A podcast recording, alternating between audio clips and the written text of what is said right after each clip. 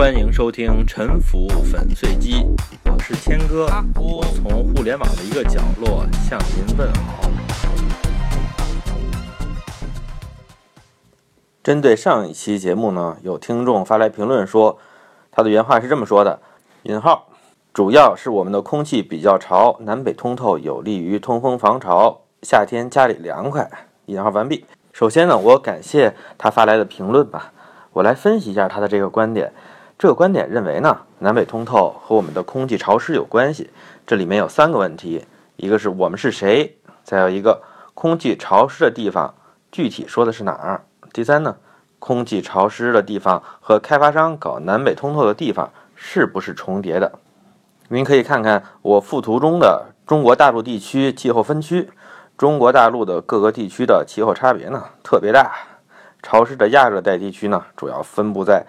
华东地区的江浙沪、江西，还有安徽南部；华南地区呢，在广东、福建、湖南、广西东部；华中地区呢，在湖北和河南南部；西南地区呢，包括四川、贵州东部和重庆，这些都是中国最潮热的地区了，大概覆盖了全国一半的人口。但是南北通透呢，在全国范围内啊，其实都普及了。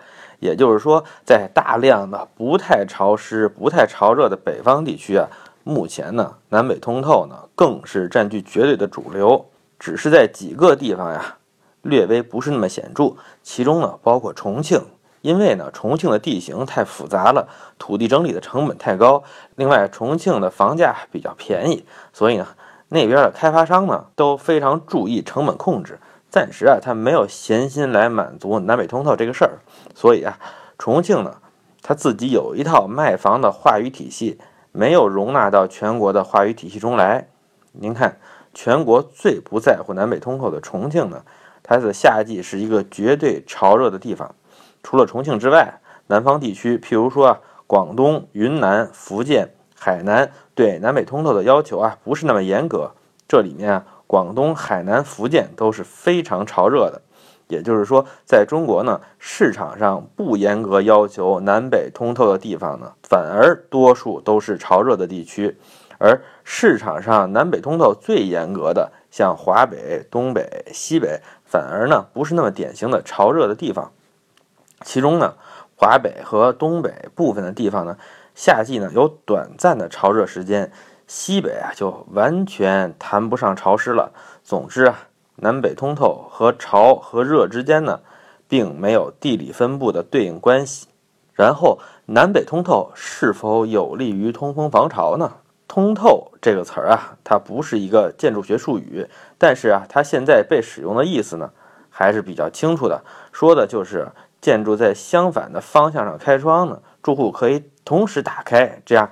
在有风的日子，或者在楼层比较高的地方，就形成了空气的流动，俗称呢叫穿堂风啊，这是一个事实，这个是没有问题的。但是通透和南北有没有必然的联系呢？那东西向呢，同样也可以东西通透，建筑的东西两边呢，同样可以有气压差，通风的效果不见得差呀。这种情况就涉及到了一个问题，有这么一种说法，说呢。冬天刮西北风，夏天刮东南风，所以啊，南北通透呢和这个盛行风向是对应的，是这样吗？这是一种啊过于粗糙的石器时代的地理知识，《三国演义》的气象水平啊。我曾经做过长春的项目，当时啊做风环境评估，我发现呢，有的人啊理所当然地认为长春冬季的盛行风向是西北风，但是呢，如果查一查历史数据。发现长春的冬季的盛行风向其实啊是西南风，盛行风向是在统计风向时，在八个方向或者呢是在十六个方向上数值最大的那个。但是呢，有可能啊八个方向其实呢它的分布没有那么悬殊。比如举个例子，西南风百分之二十一，南风百分之十五，西风百分之十三，还剩下其他五个方向。这五个方向呢比这三个方向的数值小。但是呢，那那五个方向加起来仍然还占剩下的百分之五十一，所以呢，盛行风向甚至呢不一定代表多数的情况。我附了一个北京奥运会期间的风玫瑰图，您看看现实中的风向的分布是有多分散。说到这里呢，我说一句题外话，我发现我们国家很多地方的历史气象数据呢，它理应啊是属于公共领域的，因为呢它本来就是使用公共财政支持的，应该呢归属于全民所有，用于回报全民啊。但是如果你是在科研或者生产当中有需要呢，还得去找气象局买，非常不方便。我认为呢，利用互联网共享一下数据。这个事情呢，在这个年代应该不是特别难吧？希望各地的气象单位呢能够做得好一点。说回正题，从通风这个角度上看，没有什么理由认为只有南北通透才是可行的，而东西通透是不行的。再进一步说，东南西南这样斜着通风呢也是可以的，甚至呢一户只朝一个方向通风，是不是就一定不可以？其实呢也不一定，这要看您具体的设计，而且呢。因为厨房、卫生间里面啊本来就有通风管道，是长时间有自然负压的，这也会产生自然通风。下面呢说一下通风是不是能够防潮，是不是能让家里凉快，这就是两个问题了。通风让家里凉快这个事呢，答案是肯定的，但是是有条件的，也就是说呢，一年当中啊不是每天每个时间段都管用。通风制冷这个东西的原理呢，就是空气流动。促使人体表的水或者汗液蒸发，蒸发的时候能够从人体表面吸热，这样就有利于人体的散热。那么有风，人一定会觉得凉快吗？不一定啊。有的时候呢，夏天想开窗通通风，但是啊会发现风是热的。对了，风有可能是热的，风是凉的，有三个条件：第一，风速有多快；第二，室外的气温是几度；第三，湿度是多少。我举一个例子。室外二十八度的空气，相对湿度百分之三十，风速呢是每秒两米，这个风速相当于二级风啊。这个风呢是凉快的，同样的气温还是二十八度，风速也同样是每秒两米。但是如果湿度高到了百分之七十，这个风啊就不再是凉快的了。或者呢，其他条件不变，如果室外的气温啊它高于三十五度，这个风啊也不会是凉快的。再或者呢，这个风速下降到每秒零点二米，也就是说呢，风速降到一级以下，这个风呢也不是凉快的。只有啊，在温度、湿度、风速都满足的条件下，通风才能降温。至于一年中有多少天，这些天中有多少个小时，在您需要凉快的时候，风是凉快的，这主要看您所在地方的气候。在多数的地方，想要凉快是不能全靠自然通风的。特别热的日子怎么办呢？无非是几个办法。首先是忍着，只要不中暑呢，就可以忍受啊。只不过呢，可能影响工作和休息质量。然后呢，就是喝水、开电扇、吃冷饮，要么呢开空调。有人认为啊，开空调不健康。我认为呢，如果正确的使用空调，不会是不健康的。简单的说呢，夏天开到二十六度，冬天开到二十度，不要胡乱设定温度。夏天二十六度，人是不会着凉的。但是呢，我夏天有的时候呢，看到有人把空调啊调到十五度，可能他呢比较着急，想凉得快一点。但是这其实是没有用的，因为你设的温度再低呢，也不会改变空调的制冷功率。设得太低呢，只能啊，它逐渐凉下来之后呢，冻上你自己。开电扇也一样，开始啊觉得特别热，所以呢电扇开的特别大。这个时候呢，其实没事儿。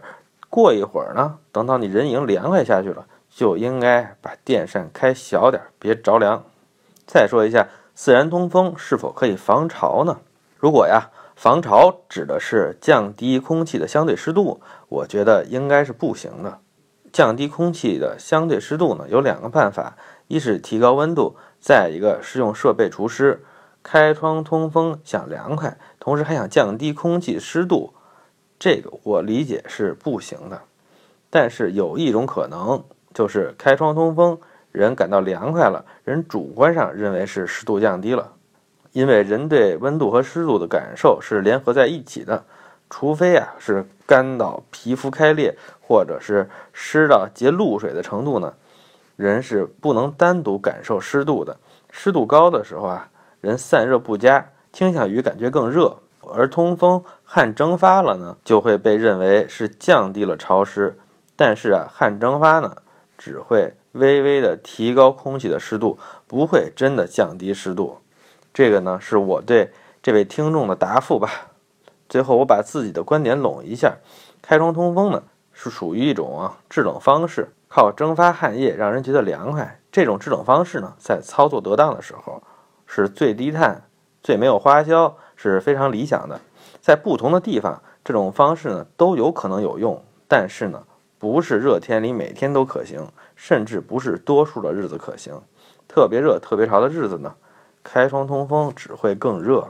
至于房子通透，仅仅从通风的角度，南北通透和东西通透呢是没有本质区别的。所以啊，我认为这不是选择南北向房子的理由。朝南的房子优势呢，主要是和日照辐射有关的。和通风是基本上无关的，即便是朝一面的房子，也不是完全不能通风。